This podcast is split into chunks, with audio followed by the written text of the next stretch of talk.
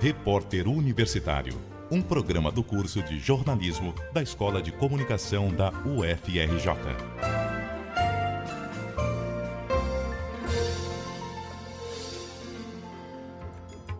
Se meus joelhos não doessem mais. Hoje iremos falar de um assunto importante: os desafios de se misturar política com religião no Brasil, um país multicultural e laico.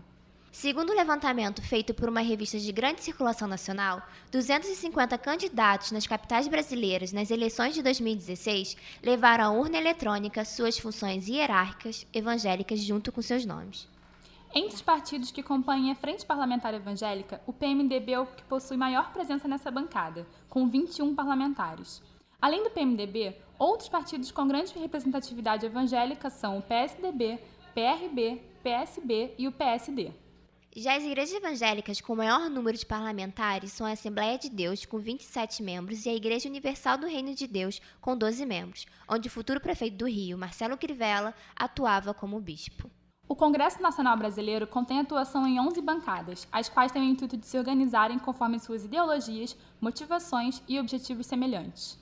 A Frente Parlamentar Evangélica é a quinta maior bancada do Congresso, com 196 deputados. Na frente dela estão a bancada dos parentes, bancada das empreiteiras, bancada empresarial e a bancada da agropecuária. Contudo, essas bancadas se articulam entre si, tendo deputados que pertencem a mais de uma delas. Para se ter uma ideia, dos 196 deputados da FPE, 84 são membros da bancada da agropecuária, 83 dos parentes, 77 da empresarial e 76 das empreiteiras, além de outras bancadas em menores proporções.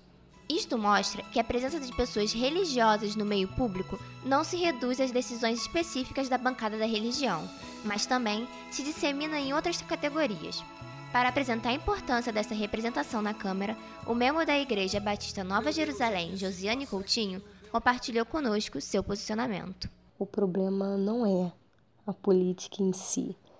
O problema, na realidade, é a corrupção que já está infiltrada na política.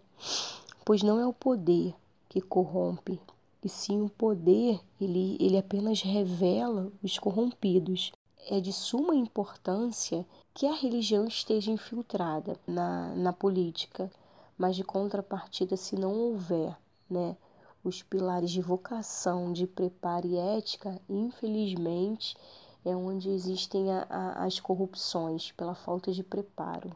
O professor da Escola de Comunicação da UFRJ, Márcio Tavares da Amaral, usa uma abordagem filosófica para explicar o cenário político atual. Ficou ali a religião com a característica, a religião fundamentalista, né? com a característica de um discurso verdadeiro. Como discurso verdadeiro, ela ganhou o direito de ingressar no espaço público, que é o lugar da verdade.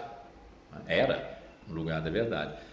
Ao ingressar no espaço público, diretamente entrou no espaço da política. Mas a política trata de uma coisa, né, que é a polis, a justiça, e a religião cuida de outra coisa, que é a transcendência, é Deus. Uma não precisa anular a outra. Mas a tendência da invasão da religião na política, como esses invasores são fundamentalistas, é a de submeter a política à religião. A apelo da fé nas campanhas eleitorais, o professor de marketing eleitoral da UFRJ, Marcelo Serpa, conversou com a repórter Larissa Petrini sobre marketing político. Não é antiético pautar temáticas religiosas nas campanhas eleitorais. A educação pública deveria ser laica. A saúde pública deveria atender a todos. Então, religião e política são sim coisas diferentes. A opção religiosa ou humanista é uma opção individual, da mesma forma que as identidades sexuais, as origens étnicas. Nós podemos ser diversos, desde que não prejudiquemos aos outros. Política e religião são dois universos que, de uma forma ou de outra, se encontram. O Brasil é um país que reúne pessoas de muita fé, de diferentes credos e culturas. Além disso, o ser humano tem, historicamente, a necessidade de misturar questões da esfera pública e privada. Apesar de ser difícil fazer a separação dessa dicotomia, a política não deve ser pensada a partir de visões pessoais, pois ela é regida por uma constituição laica. A presença da fé na política não pode comprometer os direitos universais da população.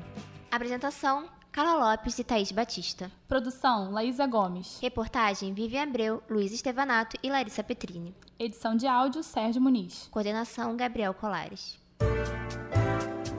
Repórter Universitário, um programa do curso de jornalismo da Escola de Comunicação da UFRJ.